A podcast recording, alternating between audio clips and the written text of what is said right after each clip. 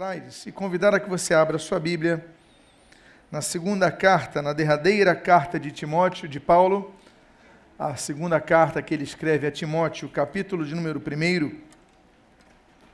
Eu gostaria de ler os dois primeiros versos. Segunda Timóteo, capítulo de número 1, versículo 1 e o versículo 2. Diz a palavra de Deus: Paulo, apóstolo de Cristo Jesus, pela vontade de Deus, de conformidade com a promessa da vida que está em Cristo Jesus, ao amado filho Timóteo, graça, misericórdia e paz, da parte de nosso Pai e de Cristo Jesus, nosso Senhor. Oremos. Pai, lemos a tua palavra e nós pedimos, fala conosco nesta manhã. E o que nós pedimos, nós te agradecemos em nome de Jesus. Amém e amém. Se trata da carta de despedida de Paulo. Se, car se trata do último escrito de Paulo. Depois que ele escreve essa carta, Paulo é martirizado, ele é morto, ele é decapitado. Então, uma referência como esse texto é uma referência que deve pautar muito da obra de Paulo, porque ele sabia da condenação capital dele. Então ele registra alguns conceitos e que nós devemos aqui resguardar. Ele chama Timóteo de amado filho. Paulo, ele diz que era pai, chamava-se, entendia-se como pai na fé de muitas pessoas. E de fato era. Mas quando ele fala de Timóteo, ele traz um diferencial a Timóteo. Ele não trata Timóteo apenas como filho, mas como meu amado filho. E ele dedica a Timóteo três palavras. Ele diz graça, misericórdia e paz.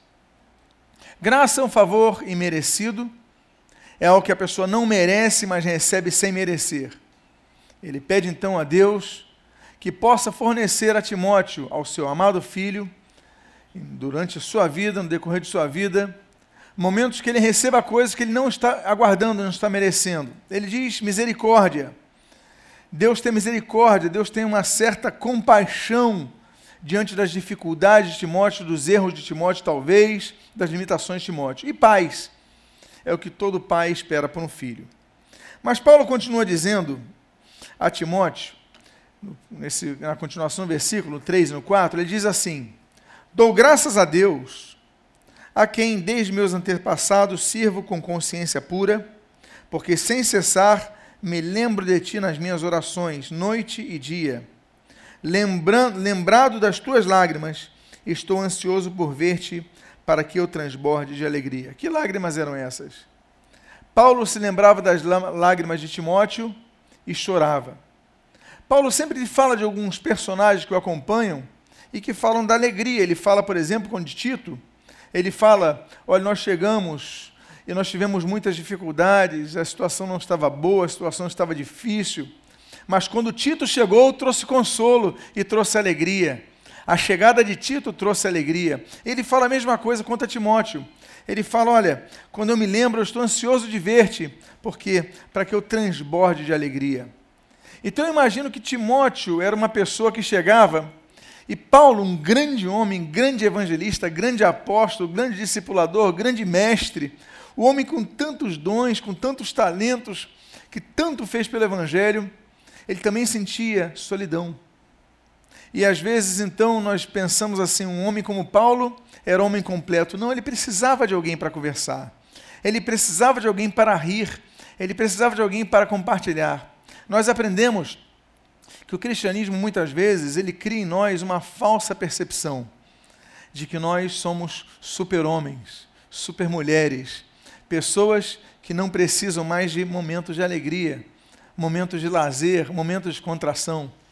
Paulo ele fala: Olha, eu preciso estar contigo, Timóteo. Eu quero te ver, eu estou ansioso para ver-te logo, para que eu transborde de alegria, para a gente contar piada, falar alguma coisa, torcer juntos pelo time hoje que vai ser campeão, enfim, estarmos ali comemorando, passando um momento, um momento de alegria.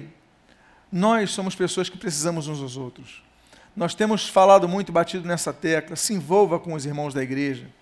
Desenvolva amizades no meio da igreja. Se você não desenvolver amizades no meio da igreja, você vai desenvolver amizades lá fora. Procura desenvolver amizades com pessoas que vão acrescentar a sua vida. Ao invés de você sentar com a roda dos escarnecedores, sente, sente na roda daqueles que adoram a Deus, que buscam crescer em Deus. E Paulo fala que lembrava dele todos os dias em suas orações. Olha só o amor que ele tinha por Timóteo, que chamava de filho. Um pai nunca se esquece de orar pelos seus filhos. O pai sempre tem os filhos no seu coração e nas suas orações. Não é assim? Não é assim que você faz com seus filhos? Ora pelos seus filhos? Ah, seu filho não dá bom dia para você, seu filho te trata mal, seu filho é, é mal educado contigo, te despreza, mas você ainda assim ora por ele. Não, seu filho é um doce, é carinhoso, é obediente, é, mas você ora por ele, não importa a situação do seu filho. Um pai, uma mãe, sempre vai orar pelo seu filho. É função nossa, é função dos pais orar pelos filhos. Orar e ajudar os filhos no seu crescimento. Paulo, ele enfrentava, encarava e compreendia Timóteo como um verdadeiro filho na fé. Então ele falava assim: Olha, eu oro por você todos os dias. Mas tem um detalhe. Ele se lembra de um fato. Ele se lembra das lágrimas de Timóteo. Ele diz assim nesse texto: Lembrado das tuas lágrimas. Por que, que Timóteo chorava? Será que ele se lembrava das lágrimas de Timóteo quando ele dava um, um puxão de orelha em Timóteo? Não sei. Será que essas lágrimas de Timóteo era a saudade que Timóteo tinha da sua mãe, da sua avó, quando estava nas viagens com Paulo? Talvez ele falasse: Ah, eu estou com saudade, estou com saudade do bife com fritas que minha mãe faz. Aqui eu estou comendo outras coisas. Alguém já chorou de saudade pela comida dos seus pais? Não acontece isso, principalmente quem está migrando a outra terra? Aí você chega. Eu lembro de uma pessoa que uma vez falou que sempre que tinha um prato na comida, ele lembrava da sua infância e chorava. Eu, eu lembro de que eu vi um desenho animado, muito bonito até, Ratatouille, não sei quantos viram esse desenho, e no momento final, aquele crítico culinário, ele vai comer um prato mais simples de todos da colherana francesa, mas vai lembrar da infância dele e vai rememorar tantas emoções. Eu não sei se o que aconteceu que levou lágrimas a Timóteo era isso, era o prato da comida das mães que ele sentia falta quando das viagens missionárias. Talvez essas lágrimas fossem vertidas, por exemplo, por Timóteo, por saber que Paulo ia morrer. Timóteo talvez falasse: Paulo, meu pai na fé, meu pai, meu instrutor, meu amigo, o Senhor foi condenado. Já não resta mais outra instância. O Senhor já, já passou por tantos processos, agora é a pena de morte. É uma despedida. E eu imagino então que, de forma efusiva, se foi esse o caso, Timóteo chorou. Não sabemos. Sabemos, inclusive, que a última carta que Paulo escreve antes de morrer é essa que nós estamos lendo. É a carta de despedida a Timóteo. Timóteo foi um grande homem. Timóteo foi um grande pastor. Timóteo foi um grande líder. Mas nós devemos entender que Timóteo ele foi moldado por Paulo não de maneira exclusiva. Paulo, ele configurou, olhou Timóteo como filho, instruiu Timóteo como filho, mas Paulo não teve um papel exclusivo nessa formação. Nós devemos aprender, então, e hoje eu vou fazer uma rápida reflexão sobre quatro marcas que Timóteo herdou de sua mãe e de sua avó. Eu prometo que vou ser breve, porque eu sei que hoje é um dia de almoço em família, muitos vão comer com suas famílias. Eu vou abreviar um pouco minha mensagem, teremos aqui um momento especial das crianças. Mas eu quero falar de quatro marcas que Timóteo herda de sua mãe e de sua avó. Por quê? Porque Paulo não construiu sozinho Timóteo. Timóteo teve uma bela formação. E o primeiro exemplo, a primeira marca que Timóteo herda de sua mãe e de sua avó é o exemplo de fé delas. Diz a Bíblia, na segunda carta a Timóteo, capítulo 1, versículo 5, o seguinte: Pela recordação que guardo de tua fé, ele continua dizendo, a mesma que primeiramente habitou em tua avó Lloyd e em tua mãe Eunice, e estou certo de que também em ti. Timóteo não tinha uma fé nascida em Paulo. Mas ele diz que primeiramente habitou na sua avó Lloyd e na sua mãe Eunice. Timóteo era a terceira geração de cristãos. Fé. Fé é uma certeza. Fé é uma convicção. Fé é quando você enxerga quando ninguém mais enxerga. Todos enxergam que vai dar errado, mas você consegue ver que vai dar certo. Você consegue ver solução. Você consegue ver saída. Ninguém consegue ver, você consegue. Já aconteceu contigo? Alguma vez é, alguém está, não vai dar, você olha, vai dar certo, vamos por aquele caminho. Já aconteceu contigo? Isso é fé. Isso é fé prática. É a convicção de fatos que, você, que as pessoas não estão vendo, mas você está vendo, você tem fé. E Paulo diz: Olha, Timóteo, você herdou essa fé da sua avó, fé se herda. Que eu saiba, fé não se herda em DNA. Até hoje ninguém descobriu que alguém herdou DNA de fé.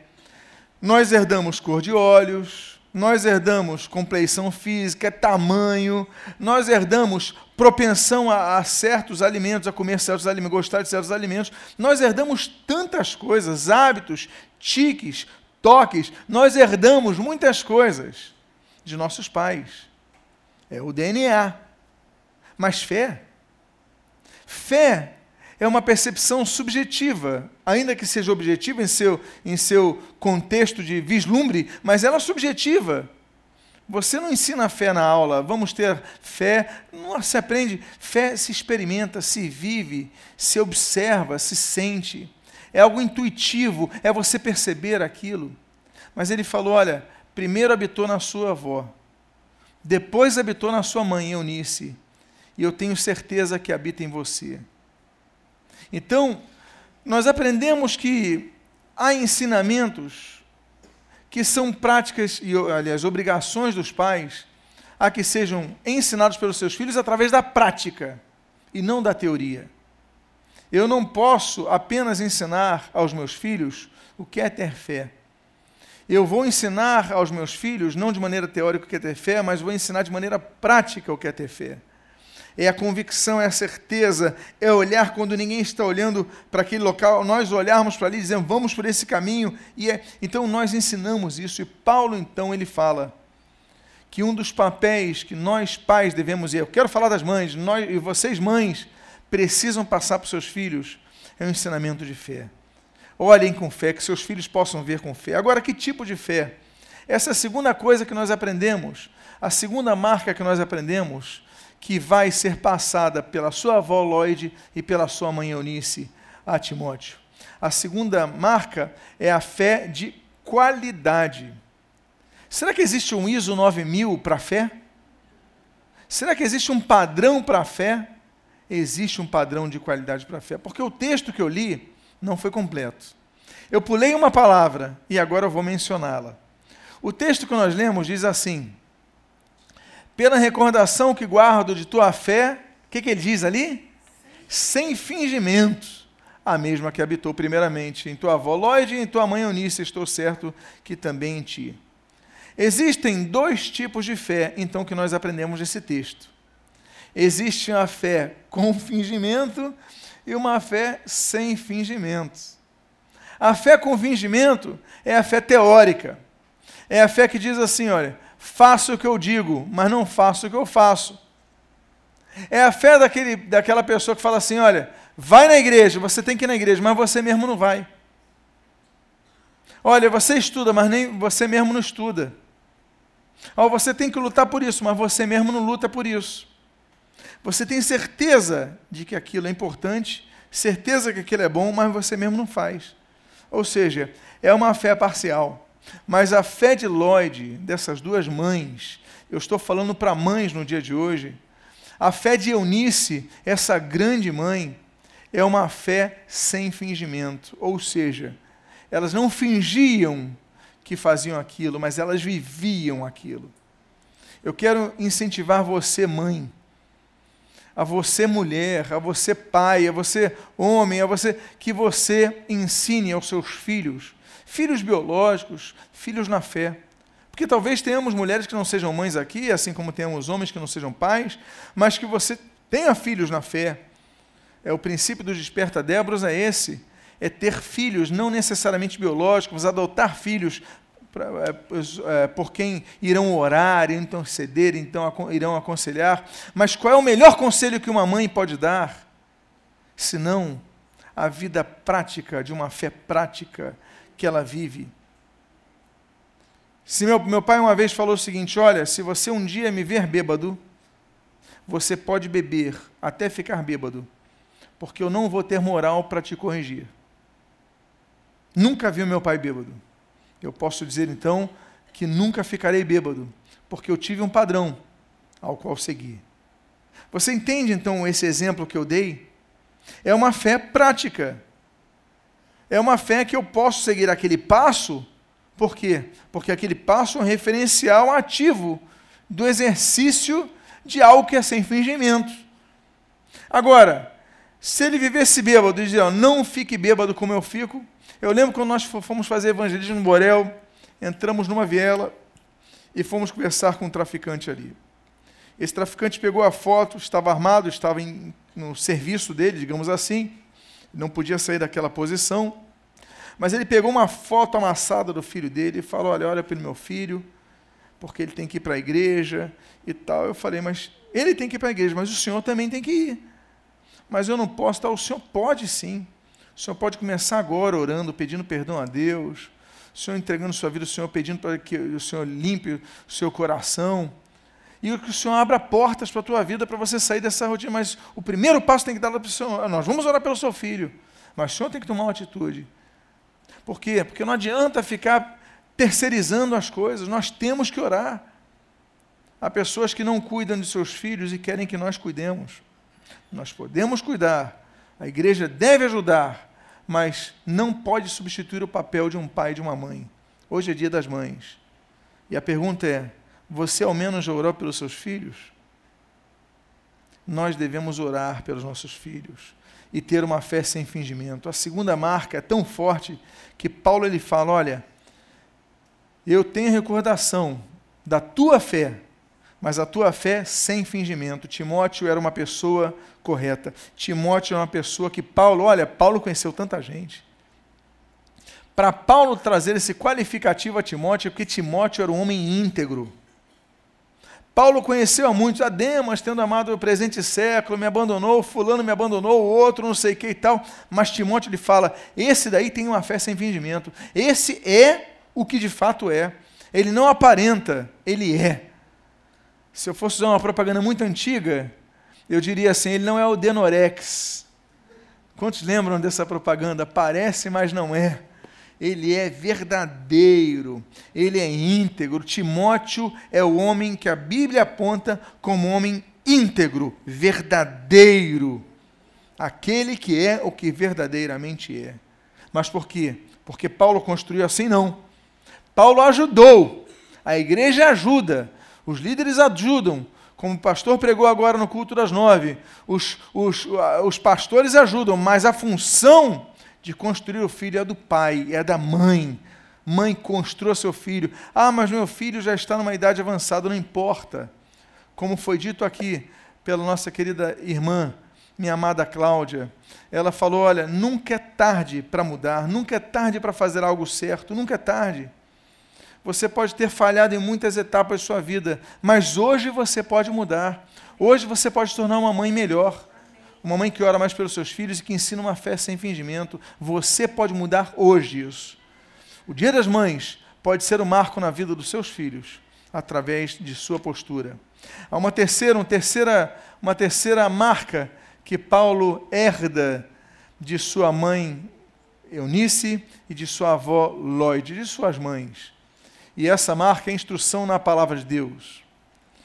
Diz o capítulo 3, no versículo 14 e 15, o seguinte: Tu, porém, permanece naquilo que aprendeste e, que de, e de que foste inteirado, sabendo de quem o aprendeste e que desde a infância, desde a infância, sabes as sagradas letras, que podem tornar-te sábio para a salvação pela fé em Cristo Jesus. Paulo está dizendo a terceira coisa que a terceira marca que que Timóteo herda de suas mães. E a terceira marca é a instrução na palavra de Deus desde a infância. Instrui a criança no caminho que deve andar, porque quando se tornar velha, jamais se desviará dele. Olha, eu conheço pessoas que se desviaram, mas a semente está naquele coração. O Espírito Santo está trabalhando naquele coração. E olha, são muitos os que voltam para Jesus, ainda que na idade antiga. Por quê? Porque ficou a semente. Semeie, instrua. Olha, uma das coisas mais importantes é a classe para as crianças. Nós temos classe para as crianças, classe para os adolescentes. Eu acho lindo que, às vezes, por exemplo, uma avó, temos exemplos aqui. Uma avó, a filha não quer saber do evangelho, desviou, mas a avó traz a neta, os netos, para casa do Senhor.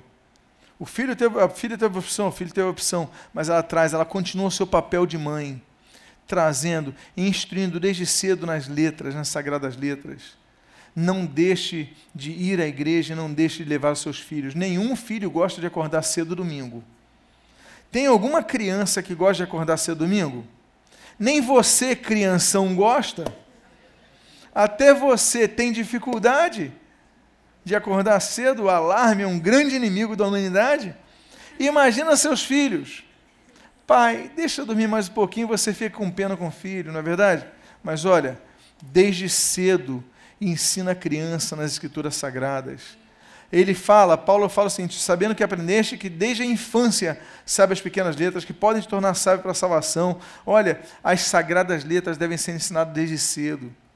Invista em revistinhas evangélicas, em livros cristãos, em Bíblias desenhadas. Invista desde cedo. Seu filho cresceu, compra uma literatura mais moderna, compra uma literatura, investe em CDs de música cristã, mais pop. Uh, seu filho já é adolescente, investe, mas não deixa de investir, não deixa de trabalhar em seu filho, para que ele jamais se desvie da palavra de Deus, que aquela semente esteja germinada em seus corações.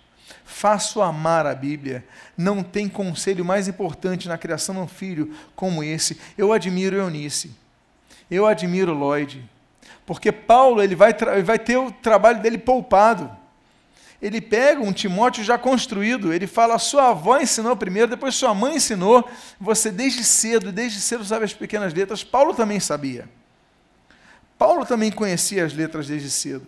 Ele vai falar que ele foi instruído desde as gerações anteriores na palavra. Paulo também era um conhecedor. Então ele vê um espelho de um filho verdadeiro. Por isso que ele fala, meu amado filho porque ele tem uma identificação com Timóteo, porque Timóteo também foi instruído desde cedo. Instrua seus filhos. Agora, como você vai instruir? Em primeiro lugar, demonstrando o teu amor pelas sagradas letras, lendo a Bíblia. Olha, leia a Bíblia todo dia, estude todo dia e vá meditar na palavra de Deus todo dia. Esteja nos cultos, ouvindo a palavra de Deus. Quando seus filhos veem que você é zeloso com a casa do Senhor, ou indo ouvir a palavra de Deus, se instruir na palavra de Deus, ele vai procurar também selo, ele vai trilhar esse caminho, ele vai ter um modelo para seguir. Eu sei, meus amados, que olha, Cláudia e eu, nós temos estado na casa do Senhor desde cedo, desde que somos crianças. Nunca nos desviamos. A gente tem ensinado isso para os nossos filhos. E nós sabemos que nossos filhos vão trilhar a vida deles, vão ter a família deles, vão seguir o caminho deles. Mas nós sabemos que eles nunca vão deixar de estar no culto na casa do Senhor. Porque sempre trilharam esse caminho. Ainda que às vezes, pai, mais dez minutinhos, pai, posso ficar um pouquinho mais na cama? Mas ainda assim, aprenderam desde cedo a valorizar a casa do Senhor. Aquele versículo, o primeiro versículo que eu ensinei para meus três filhos, Salmo 122, 1. Alegrei-me quando me disseram, Vamos à casa do Senhor. É o que a gente tem que ensinar sempre. E o quarto e último ponto, eu prometi para vocês, seria uma palavra breve, eu quero liberar vocês um pouquinho mais cedo hoje. E a quarta marca que Paulo, que Timóteo, perdão, herda de sua mãe Eunice e de sua avó Lloyd, é a orientação em trabalhar e assumir responsabilidade desde cedo na obra do Senhor. Olha esse texto de 1 Timóteo 4, 12 a 14. Ele diz assim: ninguém despreze a tua, despreze a tua mocidade. Pelo contrário, torna-te padrão dos fiéis na palavra, no procedimento, no amor, na fé e na pureza. Até a minha chegada, aplica-te à leitura, à exortação, ao ensino. Não te faças negligente para com o dom que é em ti, o qual te foi concedido mediante profecia com imposição das mãos do presbitério. Eu vou falar a primeira parte. Você vê quanta responsabilidade esse cara tem. Esse sujeito tem. O Timóteo. Mas olha, Ele era velho? Diz o texto: ninguém despreze a tua mocidade. Ele era jovem. Ele era jovem, Paulo fala: torna-te modelo dos fiéis, na palavra, no procedimento, no amor, na fé e na pureza. Fala, Timóteo, você é jovem, mas tem que ser o padrão para todo mundo. O que, que nós aprendemos? A quarta marca que Timóteo herda de sua mãe, Eunice, de sua avó Lloyd. A quarta marca é que desde cedo ele estava trabalhando na obra do Senhor e já tinha cargo de responsabilidade. Já era um pastorzinho. Olha, você é exemplo para todo mundo, torna-te fiel. Eu amo quando vejo meus filhos trabalhando na obra do Senhor. Qualquer função. Todo pai deveria objetar, objetivar isso com seus filhos. Colocar os seus filhos desde cedo. Olha, agora, uma ideia que os líderes de, dos adolescentes tiveram, me passaram algum tempo atrás, e nós inauguramos domingo, uh, dois domingos. O, o diácono por um dia. Eu chamo dos diaconinhos. Vocês viram que as crianças aqui, os adolescentes, serviram aqui no momento de ofertas dízimos, ficaram na introdução. Vocês notaram isso há dois domingos passados? Isso é ótimo, por quê? Porque ensina desde cedo a terem responsabilidade na casa do Senhor. Aí nós temos criança ali no som, aí estão lá no, no audiovisual, na filmagem, em vários trabalhos, cuidando de outras crianças, ajudando. É importante que nós levantemos novos Timóteos. Olha, ninguém despreze a tua mocidade. Nós não podemos desprezar os jovens que estão trabalhando na casa de Deus. Ontem tivemos culto jovem, aí o pessoal se mobilizou, alguém prega, alguém canta, alguém faz um momento de solo, alguém evangeliza. Não podemos desprezar as pessoas, não podemos desprezar os jovens. Nossa sociedade despreza os jovens. Mas na igreja nós aprendemos a não desprezar a mocidade, os jovens porque o que eles fazem são um modelo para todos nós. Paulo ele fala que Timóteo era jovem, mas trabalhava desde cedo na casa do Senhor. O meu desejo é que meus filhos trabalhem cada vez mais na casa do Senhor desde cedo, e o seu desejo como pais assim deve ser também. Mas isso, graças à formação que nós podemos dar para nossos filhos. Você, mãe, incentive o seu filho a trabalhar desde cedo. Aí eu fico vendo o Rendel, eu vejo ele crescendo ali, meu sobrinho aí trabalhando, aí daqui a pouco o garoto está tocando violãozinho, daqui a pouco está no baixo, daqui a pouco na bateria, tiver uma harpa, daqui a pouco ele está tocando.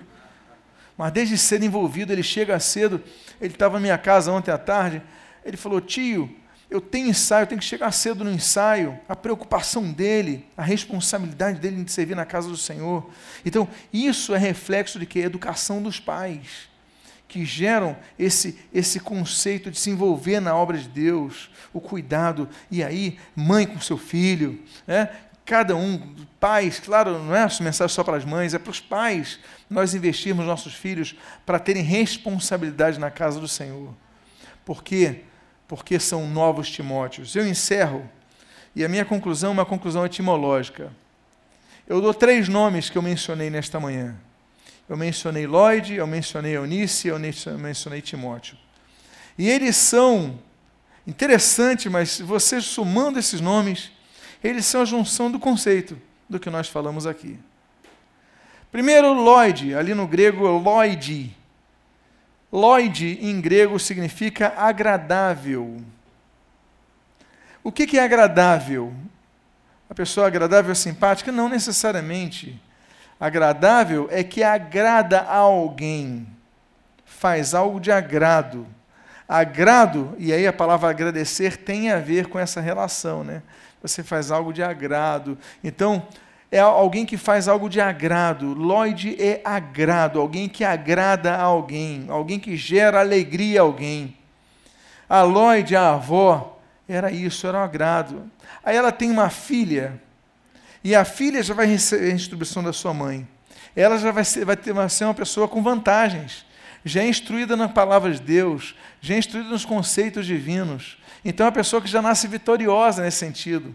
Por isso que quando nasce Eunice, você via ali o nome de, do, do termo Eunice, né? Nick daí para a palavra Nike, né? Nike é vitória, eu é bom, tudo que tem eu na frente é bom, eurico, eutanásia, eucaristia, eu, tudo que tem eu é bom em grego. Eunice significa boa vitória. Então nós vemos, quando você agrada ao Senhor com o que você faz, você começa a gerar boas vitórias em sua vida.